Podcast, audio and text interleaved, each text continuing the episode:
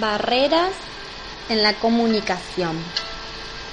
Barreras que obstaculizan la buena comunicación. Primera, barrera psicológica. Es aquella en la que interviene la actitud por parte del emisor o receptor. Y todo depende de que sea positiva o negativa. 2. Barrera semántica no es otra cosa que poner en práctica el código que debe ser comprensible entre las partes que intervienen en el proceso. Así, si hablo inglés, me comunicaré en esta lengua.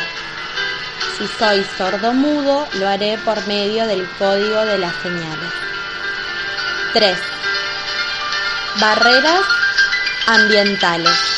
Son las condiciones del lugar en las que se lleva a cabo la comunicación por ejemplo, la sala de la casa es fría o caliente. 4. Barrera fisiológica.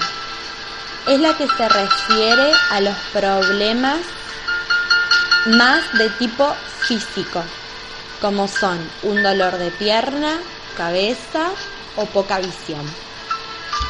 Como actividad se propone hacer grupos y crear una presentación en PowerPoint de una situación cotidiana en donde se reflejen todos los elementos mencionados.